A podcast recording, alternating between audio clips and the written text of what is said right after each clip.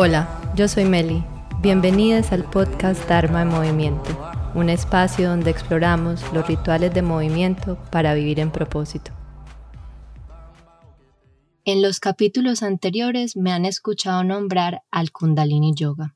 Y algunos de ustedes que han venido a mis clases tal vez hayan practicado una sesión completa de Kundalini o por lo menos algunos calentamientos antes de una clase de vinyasa. Kundalini Yoga es conocido como el yoga de la conciencia. Combina asana, que son las posturas, mudra, posición de las manos, pranayama, las técnicas de respiración, mantra, que son los cánticos, y yantra, que es la visualización de geometría sagrada mientras se hace la práctica. Toda esta combinación para estimular los órganos y las glándulas del cuerpo con el objetivo de producir hormonas y proteínas de una manera que cause un efecto particular. En Kundalini, los sets de yoga se conocen como kriyas. Kriya quiere decir que es una acción fluida. Kundalini es un evento que se sienta en la base de nuestro ser, de nuestra columna vertebral. En la medicina china se conoce como Dantien. Kunda quiere decir bovina y Lini quiere decir línea o nervios. Es un grupo de ganglios nerviosos que se enrollan 3.5 veces y son el centro de nuestra energía vital. Esta energía, que también se entiende como la energía femenina de la creación o Shakti, se activa por la tensión, presión, estrés y, y fricción que aplicamos con las posturas y movimientos que hacemos en la práctica. La estimulación envía una carga electroóptica a través del canal central espinal o el sistema nervioso central, o lo que se conoce en sánscrito como Shushubna Nadi. Este canal pasa por los centros neurológicos del vientre, el corazón y el cerebro, y lo he nombrado antes si tenemos tres centros neurológicos o los tres cerebros, y vamos a hacer todo un capítulo sobre eso adelante. Luego se conecta con el nervio vago, el nervio más grande que tenemos, y baja esa energía de la carga inicial nuevamente hacia la concentración de nervios de Kundalini. Así se crea una microórbita que cuando mantenemos en fluidez nos da la sensación de bienestar, felicidad, amor, salud, confianza en uno mismo, más aún estar en sintonía con nuestro propósito, nuestro Dharma. Esto es lo que se conoce como el despertar de Kundalini o Kundalini Awakening. Y en gran parte, este movimiento de la microórbita de Kundalini es lo que le da el nombre a este podcast, porque al utilizar esta manera particular de movernos, nos sintonizamos con nuestra razón de estar aquí, de estar en este planeta. Igualmente se le conoce como el yoga de sistema de chakras. Y aunque chakras es una de esas palabras muy usadas por la espiritualidad pop, para quienes no saben qué son chakras, son centros energéticos que tenemos en todo el cuerpo, sin embargo, los siete principales están a lo largo de la columna. Se entiende como la práctica del sistema de chakras porque al despertar esa bobina de kundalini, la energía latente que está ahí se eleva por la columna y el sistema de chakras, los activa. Históricamente también se le conoce como el yoga de la persona del hogar o el cuidador del hogar, la persona de negocio, el comerciante, es decir, una persona con un rol activo en la sociedad.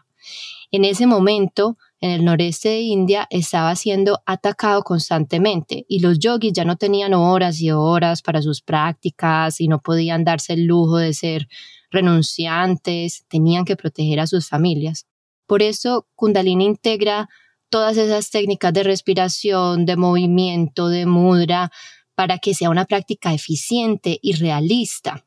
Con lo que Guru Nanak, uno de los grandes exponentes del Kundalini, llamó como Grishti Ashram o yoga del hogar o de un hogar iluminado. Lo que para mí también la hace una práctica con un efecto profundo que se puede sentir desde 15 minutos hasta una práctica de una hora o dos horas o lo que la persona quiera dedicar. Es una práctica que fácilmente llena muchas de las necesidades de bienestar que tenemos en poco tiempo y la verdad pues nace con esa necesidad de menos tiempo que hubo en India en ese momento, pero es bastante aplicable a lo que vivimos hoy. Es una forma de más de 10.000 años, incluso antes de la historia escrita. Varias de las posturas y formas que se pueden ver en esta práctica se pueden identificar incluso en jeroglíficos arqueológicos a través de múltiples culturas. Empiezan las tradiciones chamánicas que se centraban más en la medicina de posturas eh, o la medicina del movimiento que en la medicina de las plantas. Es el punto convergente entre el Qigong, Tai Chi y Kundalini Yoga y un sinnúmero de disciplinas eh, relacionadas. Es una práctica de ángulos y triángulos, pero ante todo es una de las primeras formas de entrenamiento mental por ser un laboratorio de estrés. Las posturas y movimientos generan unos momentos de estrés inducidos que podemos ir adaptando y observando sin juzgar y ver cuáles son las sensaciones que nacen, los pensamientos, las emociones y ahí, en ese laboratorio, en ese momento controlado, tenemos la posibilidad de decidir cómo queremos actuar ante lo que observamos, cómo nos queremos sentir ante una situación de estrés, ante una situación tal vez incómoda.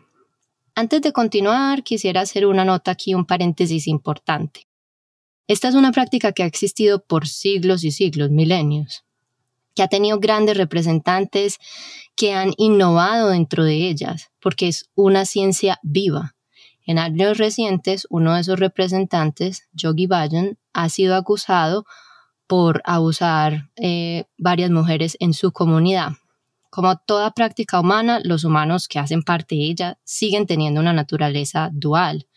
Yo he decidido continuar con esta práctica porque creo que así como en la ciencia y en muchos otros campos de la vida hay personas que se equivocan terriblemente, pero eso no le quita validez al trabajo de todas las otras personas que vinieron antes.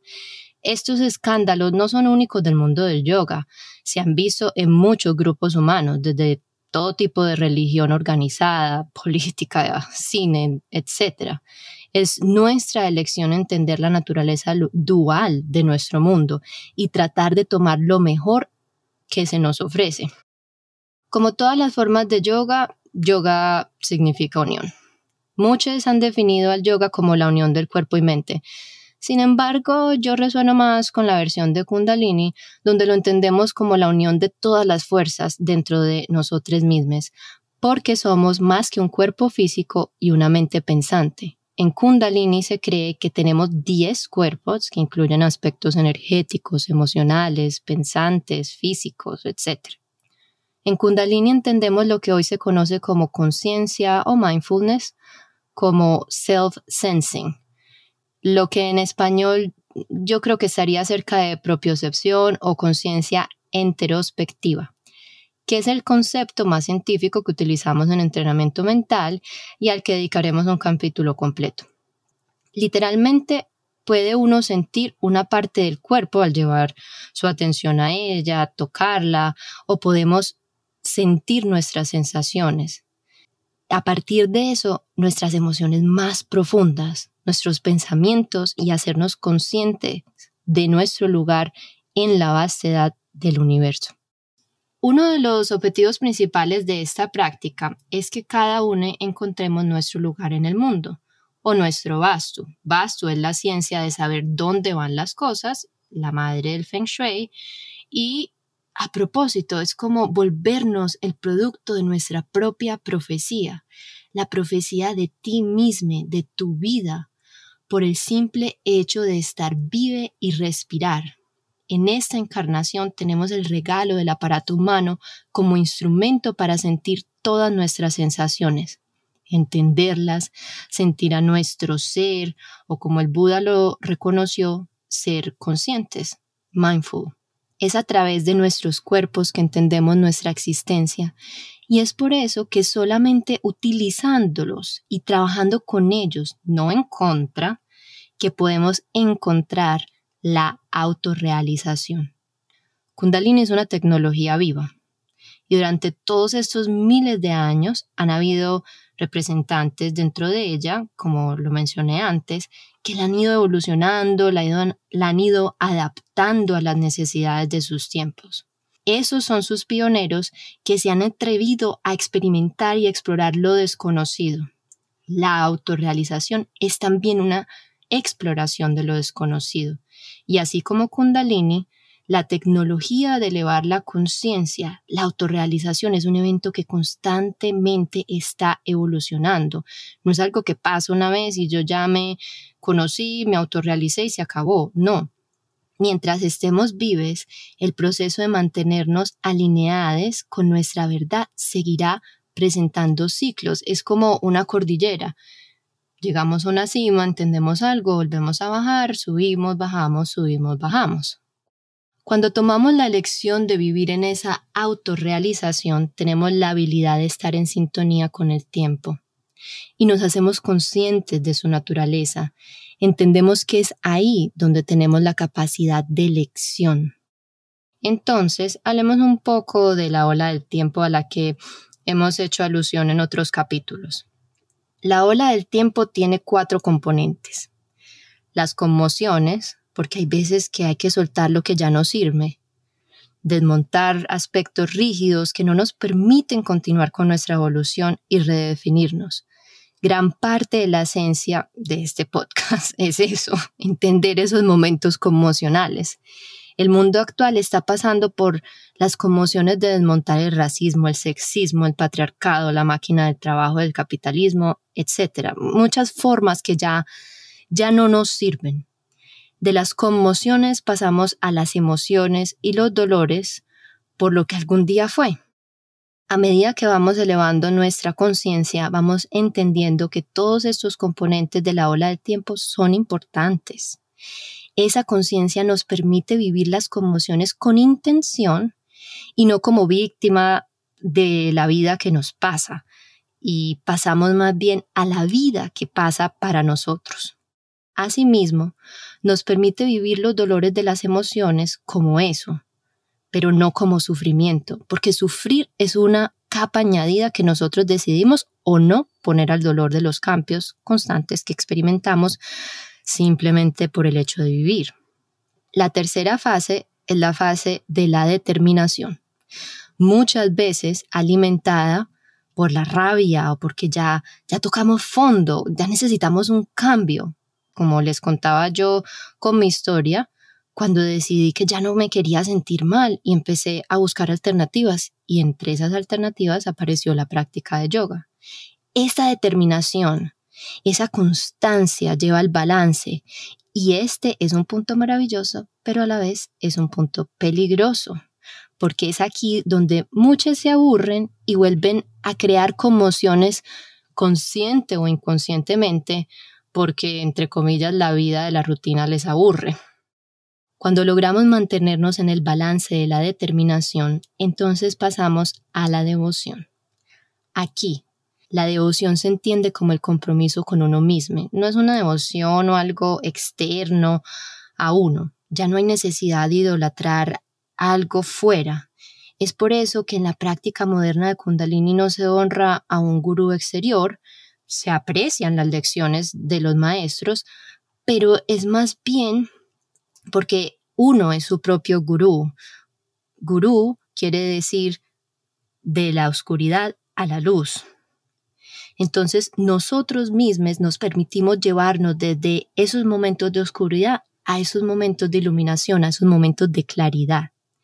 En este proceso de la devoción pasamos de vivir a ciegas a vivir en conciencia somos nuestra propia luz, que es la inspiración a propósito del logo y muchas de las ilustraciones del taller de movimiento, y también la invitación a que cultives esa devoción por ti mismo y seas tu propia luz. Hue en inglés es luz, man, mente.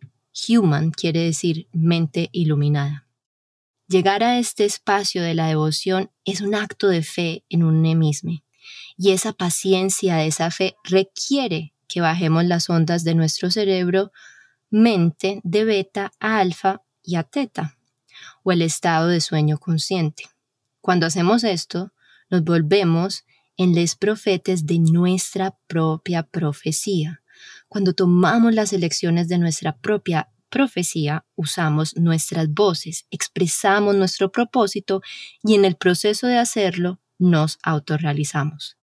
Todo esto pasa como un proceso cíclico alimentado precisamente por la fuerza de Kundalini, subiendo por el sistema nervioso central y bajando por el nervio vago una y otra vez, creando esa microórbita de la que hablábamos antes.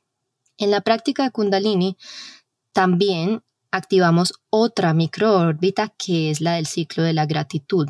Sube por el brazo izquierdo, pasa por el pecho y baja por el brazo derecho y continúa así ese ciclo. Ambas microórbitas forman una cruz. Y de ahí, mis queridas amigas, es que viene la señal de la cruz, que en verdad es un símbolo chamánico y es una mini práctica de Reiki. Al final del día, el cristianismo y todas sus derivaciones son una representación de Bhakti Yoga o yoga devocional. Cristo fue un gran yogi, su nombre quiere decir claridad. Otra cosa es la aplicación patriarcal de las religiones organizadas. Al igual que el judaísmo, que es un yoga de la sabiduría con un idioma absolutamente mántrico. El islam es un yoga de los milagros, el hinduismo es un yoga de la polaridad entre la fuerza femenina y masculina, de la realidad dual de nuestro planeta. El budismo es el yoga mántrico, tántrico, en fin, así podemos ver que la gran mayoría tienen el mismo origen, la misma base, la unión de nuestras fuerzas. Eso es yoga. Y todas empezaron con un profeta, de carne y hueso, igual que tú y que yo. Todas estas tradiciones comenzaron en momentos donde se necesitaban líderes, tal cual como nuestro momento actual. Ahí es donde tenemos la gran oportunidad de estar a la altura de estas oportunidades y decidir ser les profetas de nuestras propias profecías, les diseñadores de nuestros destinos, a vivir nuestro Dharma, al elevar nuestra conciencia y elegir cómo queremos surfear las olas del tiempo. y después de todo esto, mi invitación es que te autorices a experimentar con esta práctica. En mi opinión, experiencia muy poderosa. Como es una práctica que trae consigo mucha tradición, tiene algunos aspectos que pueden intimidar a algunos, pero yo te invito a que mires más allá y experimentes sus beneficios en ti mismo, a partir de la experiencia de tu propio cuerpo. Pronto voy a estar ofreciendo un mini taller de introducción al Kundalini para los practicantes contemporáneos. Entonces les estaré avisando por mi Instagram Meli en Movimiento y de todas maneras eh, suscríbanse al newsletter que ahí también les llega toda la información. Sé que muchos de ustedes están buscando su propósito en este momento y es por eso que han venido al podcast. Así que quería compartir cómo puedo brindarles el mejor apoyo. Actualmente estoy trabajando con clientes para guiarles a través de la búsqueda y la realización de su propósito superior, para que puedan vivir plenamente. Si actualmente estás en un puesto esperando con las horas para que se acabe el día y te preguntas qué más hay para ti en la vida, hacer un proceso de guía dármica puede ser precisamente lo que necesitas. Puedes reservar una llamada exploratoria totalmente gratis conmigo em, para ver cuál es la mejor manera en que te pueda ayudar y no hay ningún compromiso. Honestamente tiene valor por sí mismo y te puede ayudar muchísimo a encaminarte en el proceso y yo lo hago de todo corazón. Y como cerramos y saludamos en Kundalini, Satnam, es decir, mi nombre es mi verdad, yo soy mi verdad, mi entidad más sincera, que reconoce a la tuya, a la luz que hay en ti. Gracias por escuchar. Te agradezco si puedes compartir este podcast con alguien a quien le pueda servir. Si tienes alguna pregunta, me puedes escribir o mandarme un DM por Instagram. Satnam.